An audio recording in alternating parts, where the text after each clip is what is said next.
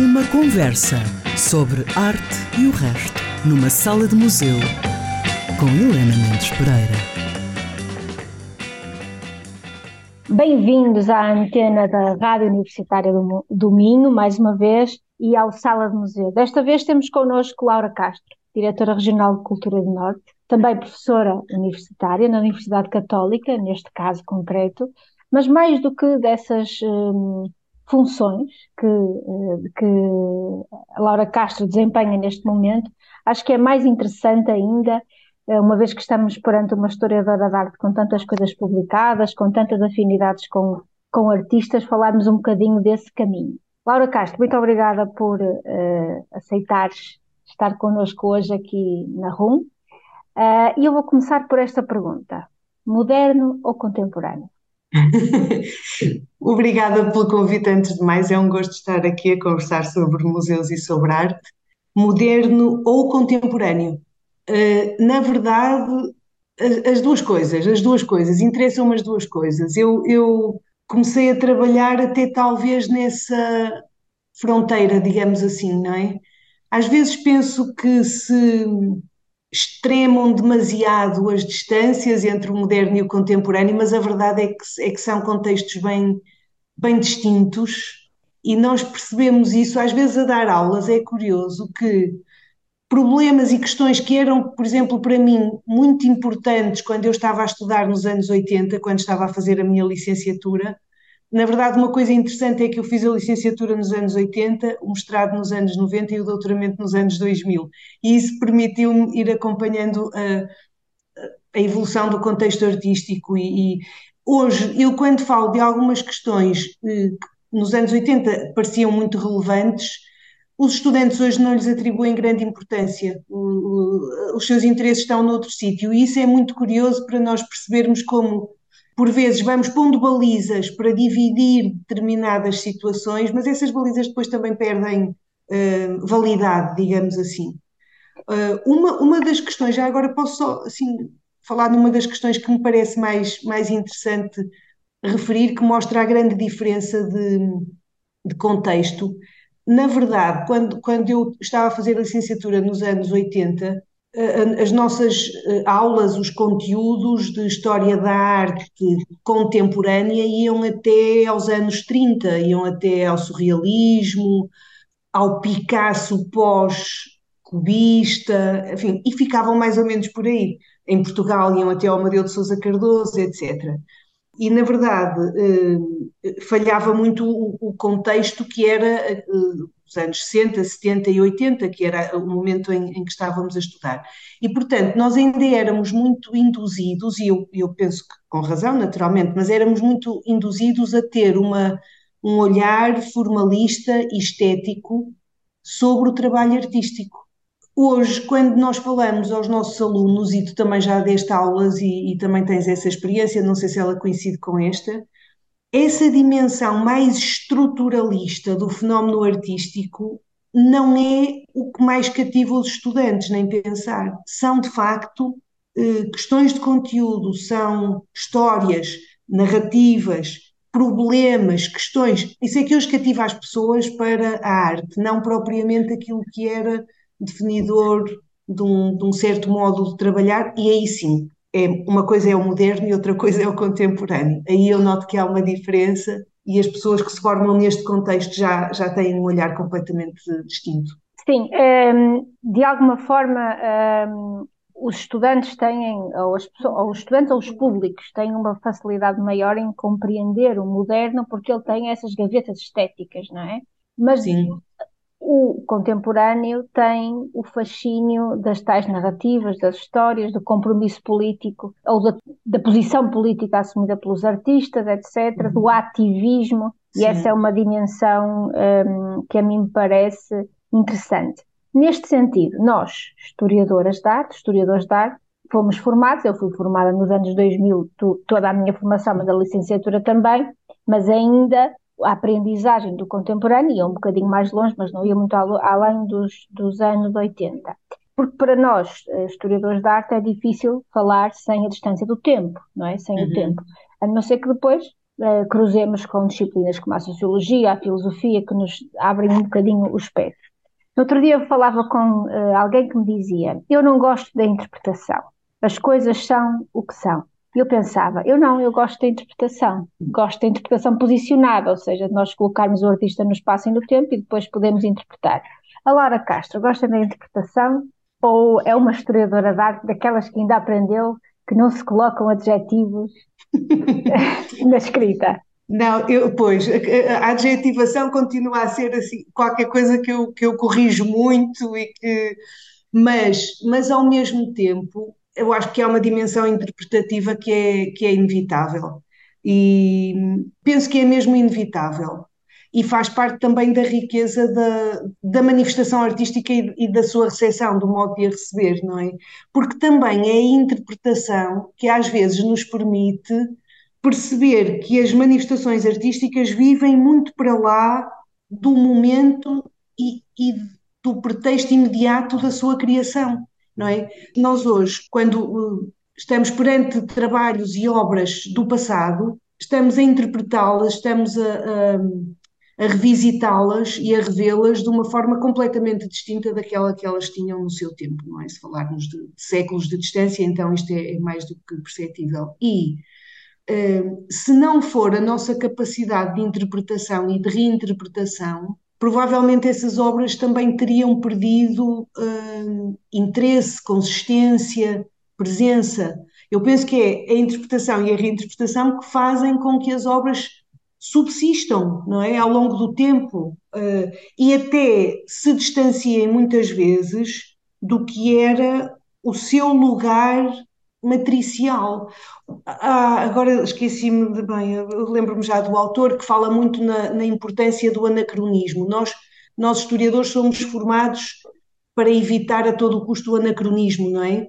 E, e o Jorge Didi, o Barman, agora lembrei-me do, do, nome, refere-se à, à, vitalidade do anacronismo. Quer dizer, nós, eh, historiadores, também podemos transportar para outras épocas e para outros contextos lá está, o interesse que é o nosso hoje, no nosso, no, que é o, o, do presente, e ao fazê-lo, ao transportá-lo, não estamos propriamente a trair o que foi uma determinada criação no seu tempo e no seu contexto, mas estamos a atribuir-lhe novos significados, novos interesses, novos valores, e isso é que é também muito interessante. Portanto, é, é nesse sentido do anacronismo que também se pode trabalhar com o passado, e aí eu penso que a interpretação é fundamental.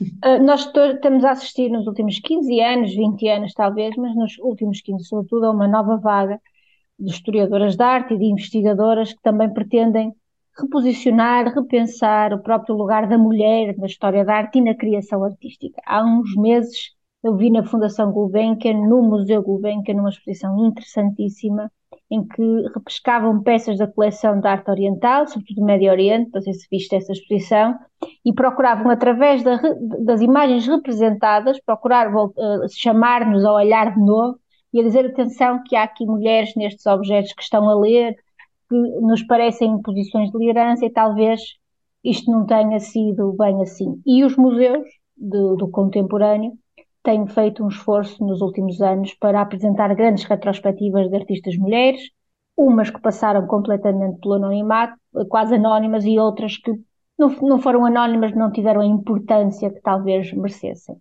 Esta questão da história da arte não deixa de ser interpretativa, mas não deixa de ser também política. O que é que pode a história da arte, o que é que, pode, o que, é que podem os historiadores, os patrimonialistas, fazer para uh, reorganizar, propor através de olhares históricos uh, também visões que interessam hoje para os quadros de equidade que todos pretendemos, ou que alguns pretendem. Nós pretendemos.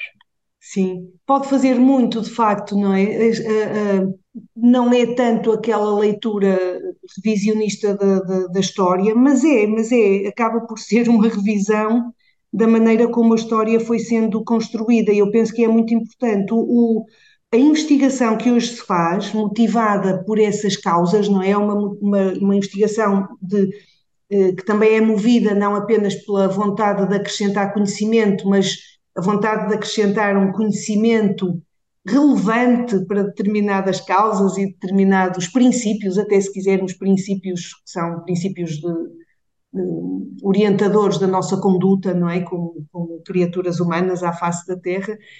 Portanto, estava eu a dizer que essa, essa história que é movida também por essas causas é mesmo importante para mostrar como tínhamos uma visão restrita uh, do mundo que nos era transmitida, porque aqueles que a transmitiam tinham também naturalmente a sua posição, que era uma posição sempre de poder, como nós sabemos, e portanto faziam-no com a maior naturalidade, como um dado adquirido. E hoje nós, quando olhamos para o passado, com um conjunto de, de, de propostas culturais que têm vindo a ser feitas e que nos mostram que as mulheres tiveram um papel muito mais relevante do que aquele que nos, nos parecia terem tido, isso é, é, só pode ser, eu só vejo isto assim, só pode ser absolutamente enriquecedor, não é? E, e, e é mostrar que provavelmente nós chegamos até aqui. As mulheres hoje têm um lugar na sociedade que não se compara com o lugar que tinham há 100 anos, mas provavelmente só chegamos até aqui porque também houve um trabalho que era subterrâneo, que era quase invisível, não é? De muitas criadoras, de muitas um, personagens femininas que atuaram num conjunto enorme de, de contextos e foram-no fazendo de uma forma, como eu disse, quase invisível. Dar hoje visibilidade a isso é, é enriquecer-nos com a diversidade também daquilo que é uh, o, o, passado e, que, e que, estava, que estava oculto, não é? É, é desocultar uma, uma determinada história. E isso ajuda naturalmente a termos um, um olhar mais diverso, mais tolerante, mais eh, interessado e mais posicionado, não é? Eh, eu penso que a história da arte pode fazer isso e deve, e fazê-lo, e deve fazê-lo. E nós vemos que há um, há um, conjunto cada vez maior de pessoas a abordar essa questão, mas também a abordar a questão ambiental, a, portanto, a tentar procurar eh, nas manifestações artísticas tudo o que são esses às vezes vestígios, outras vezes uh, evidências, não é, de, dessas causas. Não? É? Sem dúvida. Então agora vamos ficar com a primeira sugestão musical da Lara Castro, uh, das Sopa de Pedra, um, um, que é um coletivo feminino que também cruza o antigo com o contemporâneo, através da voz, e vamos ao tema Adeus à Serra da Lapa. Adeus à Serra da Lapa Adeus que te vou deixar. Ó oh, minha terra, ó oh, minha enxada, não faço gosto em voltar. Companheiros de aventura, vinde comigo viajar. A noite é negra, a vida é dura não faço gosto em voltar. Dou-te o meu lenço bordado quando de ti me apartar. Eu quero ir ao outro lado, não faço gosto em voltar. Adeus, ó Serra da Lapa, adeus que te vou deixar. Ó minha terra, ó minha enxada, não faço gosto em voltar. Adeus, ó Serra da Lapa, adeus que te vou deixar. Ó minha terra, ó minha enxada, não faço gosto em voltar. Companheiros de aventura, vindo comigo viajar. A noite é negra, a vida é dura, não faço gosto em voltar.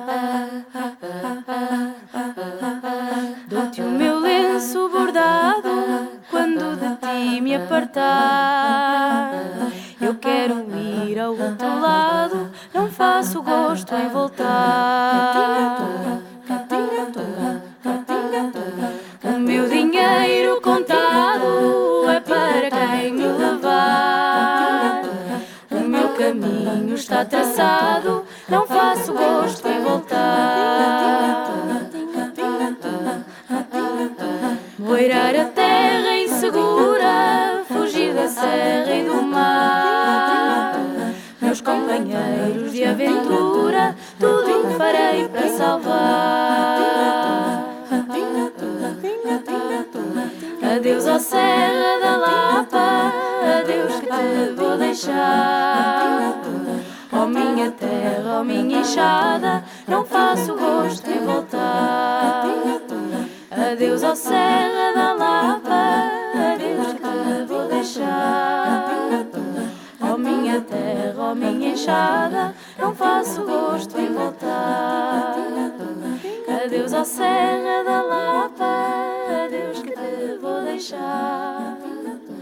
Oh minha terra, oh minha enxada, não faço gosto em voltar. Estamos de volta, depois da música. Eu comecei com uma pergunta para escolher, ou, ou escolher entre dois uh, paradigmas, digamos assim, não é bem, mas agora um segundo. Museus da Arte Contemporânea ou unidades patrimoniais? Ah, os museus de arte contemporânea têm um problema, diria eu. Uh, não consigo escolher, vá, não consigo escolher propriamente. O meu mundo é mais o mundo dos museus. O património, para mim, era e, e ainda é, em parte, algo que eu precisei de estudar e de lecionar e de, de abordar, por vezes, paralelamente ao panorama da arte sobretudo quando a arte se torna património, não é? Portanto, não é um meio que me seja estranho, mas eu fui obrigada agora, desde há quase dois anos, a olhar mais para essas unidades patrimoniais, na, na sua grande diversidade, não é? Que podem ser sítios arqueológicos, monumentos, eh, eh património imaterial, o que quer que seja, por, por razões uh, profissionais e, e a olhar para essas unidades do lado da administração do património, não é? É um mundo muito conservador, uh, enquanto o mundo dos museus de arte contemporânea seria supostamente um mundo mais transgressor, não é? No entanto, os museus de arte contemporânea, e eu agora volto ao início da minha frase que interrompi, estão-se a tornar demasiado uniformes não é? Demasiado uniformes. Uma vez li, li não, ouvi, ouvi uma palestra de um, de um investigador uh, basco que veio a Serralvos no contexto de um colóquio, uh, Cosme de Baranhano, chamava-se ele, estava ligado aos Museus de Arte Contemporânea e ele dizia que os museus de arte contemporânea quase que estavam a incorporar aquela teoria dos não lugares do Marc Auger, de tal maneira se eram tão iguais, tão uniformes que se tornavam espaços indiferenciados. Eu por acaso acho que eles correm este perigo, acho que correm um certo perigo se não cuidarem eh, de uma certa diferenciação e do, e do, próprio enraizamento das suas práticas.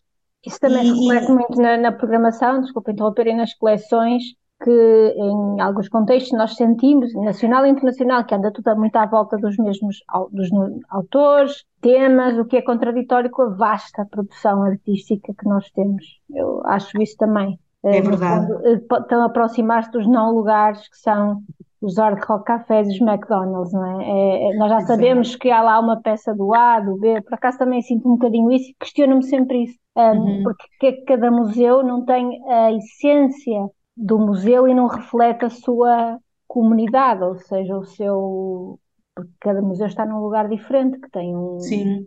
A, achas que a globalização se está também a apoderar a esse nível das práticas museológicas? Uh, julgo que sim, julgo que sim.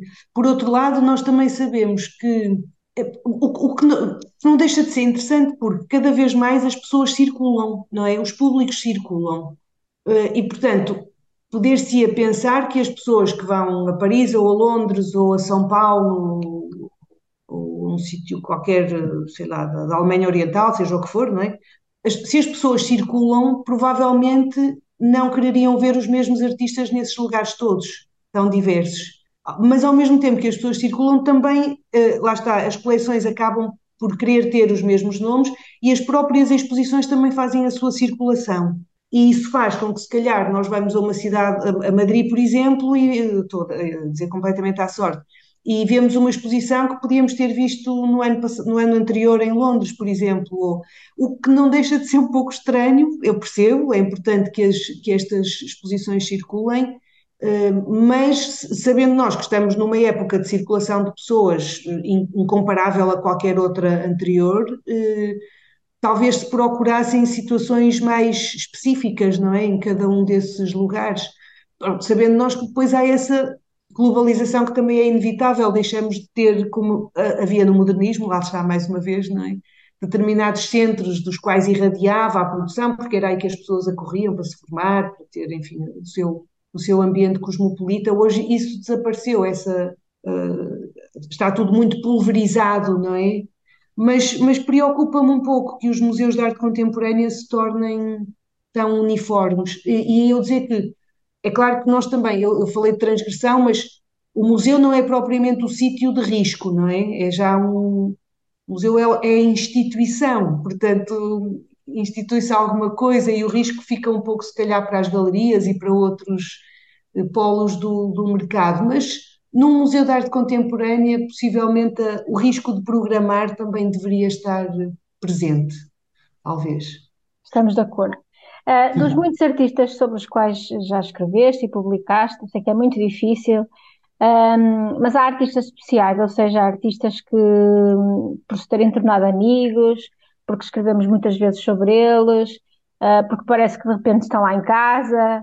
Há dois ou três nomes, eu sei que é muito difícil, um, que se calhar te apetecia destacar. Eu era capaz, por, por facilidade, não é? Assim, porque eu até podia destacar a, o primeiro artista sobre o qual eu escrevi, não foi exatamente o primeiro artista sobre o qual eu escrevi, mas aquele que teve impacto e que, e que me levaria, no fundo, a, a seguir este, esta área de trabalho, que é o pintor Armando Alves, um, um dos quatro vintes, já uh, dois desses quatro vintes morreram, o Ângelo de Souza e o José Rodrigues, e ainda estão entre nós o Jorge Pinheiro e o, e o Armando Alves, e, e, e pessoas que eu muito prezo, e foi eh, com um trabalho de preparação de um livro sobre o Armando Alves, que foi eh, editado por uma editora que era liderada por um editor icónico, quase mítico daqui do Porto, que é o José da Cruz Santos, que na verdade não começou a sua carreira no Porto, mas que aqui a desenvolveu,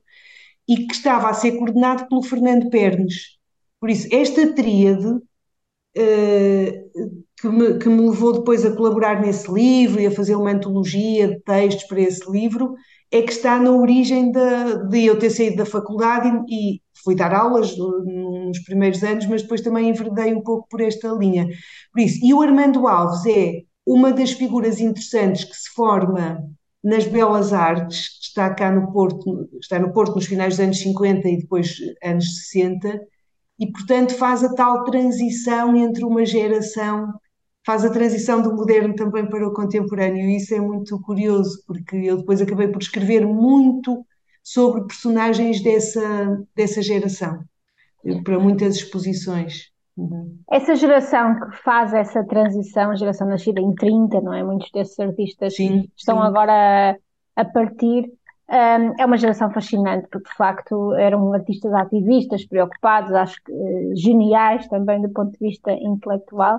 Quais são as suas. Uh, são os, os, artistas que depois vão construir uh, a arte em contexto democrático e, e pré-democrático. Quais seriam as linhas, se nós, nós os pudéssemos agregar, não do ponto de vista estilístico, temático, mas as linhas que, que movem os, os motores dessa geração? O que é que os agrupa enquanto grupo, passando a expressão? É um pouco difícil dizer, mas na verdade são artistas que ainda estão, todos eles entram com a vontade de fazer ou pintura ou escultura, não é? Portanto, as coisas ainda estão aí muito tipificadas, mas em todos eles nós percebemos uma vontade enorme de experimentação. E eu acho que pode ser essa vontade de experimentação que caracteriza essa geração.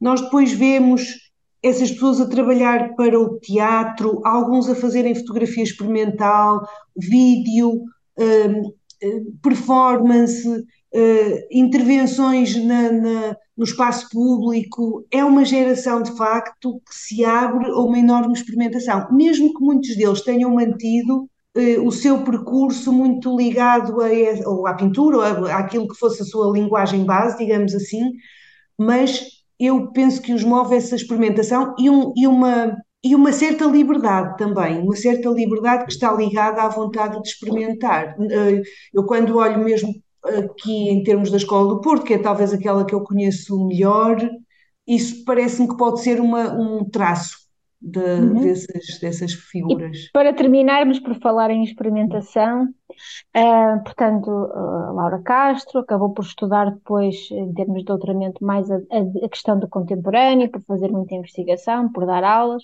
Agora, diretora regional de Cultura do Norte, o que é que falta experimentar, Laura? O que é que seriam desafios para fazer coisas diferentes hum, ainda? Eu, eu, na verdade, eu, eu gosto deste lugar, gosto muito da experiência que estou a, a ter neste lugar de, de, diretora regional. Tenho conhecido pessoas internamente que considero absolutamente extraordinárias pela experiência que têm, pela maneira como encaram a administração pública e o serviço público. Isso penso que é fascinante. Eh, tenho conhecido muitas pessoas nas autarquias, nas paróquias, nas instituições culturais, e por isso tem sido um, um momento de uma enorme riqueza. Às vezes tenho algumas saudades das aulas. Portanto, eu via-me a voltar para lá com grande facilidade. Porquê? Porque eu penso que o ensino ainda é talvez um dos últimos redutos de liberdade profissional. Os professores são figuras livres. É claro, têm que responder a tudo, têm que fazer programas, têm que determinar objetivos e, e avaliar e tudo isso, mas há ali um lado de eh, liberdade dentro daquele momento em que se está em frente aos alunos, confrontando-os com os problemas que achamos mais relevantes, que eu penso que é muito bom. E, portanto, eu via-me voltar a isso com facilidade. Bom, uh, muito bem, muito obrigada, Laura, por este bocadinho. Foi fabuloso, teríamos aqui conversa para muitos podcasts, mas assim também guardamos para mais aqui um tempo. Havia aqui duas possibilidades de escolhas, mas eu, por falar em, liberdade e porque falamos muito aqui com, com pronúncia do Norte hoje, Vou deixar os nossos ouvintes com uh, o GNR, com o Bellevue, portanto, um excêntrico também, um experimentalista, um homem do Norte, também aqui o Reininho e todos os GNR, agradecendo mais uma vez este bocadinho e continuando a desejar uh, muito êxito e coragem e para todos os desafios do presente e do futuro. Muito obrigada, Helena. Felicidades para ti também.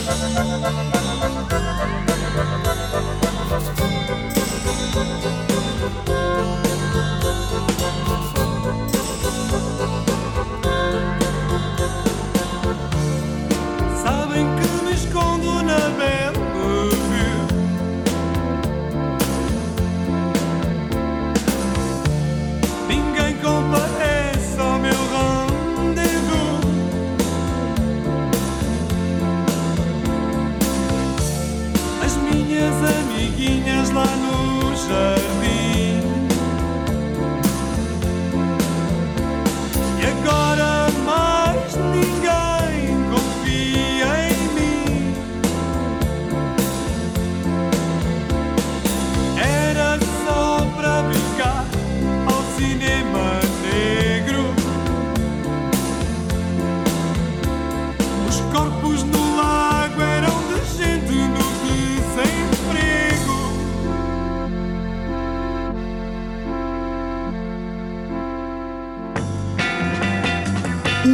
Conversa sobre arte e o resto, numa sala de museu, com Helena Mendes Pereira.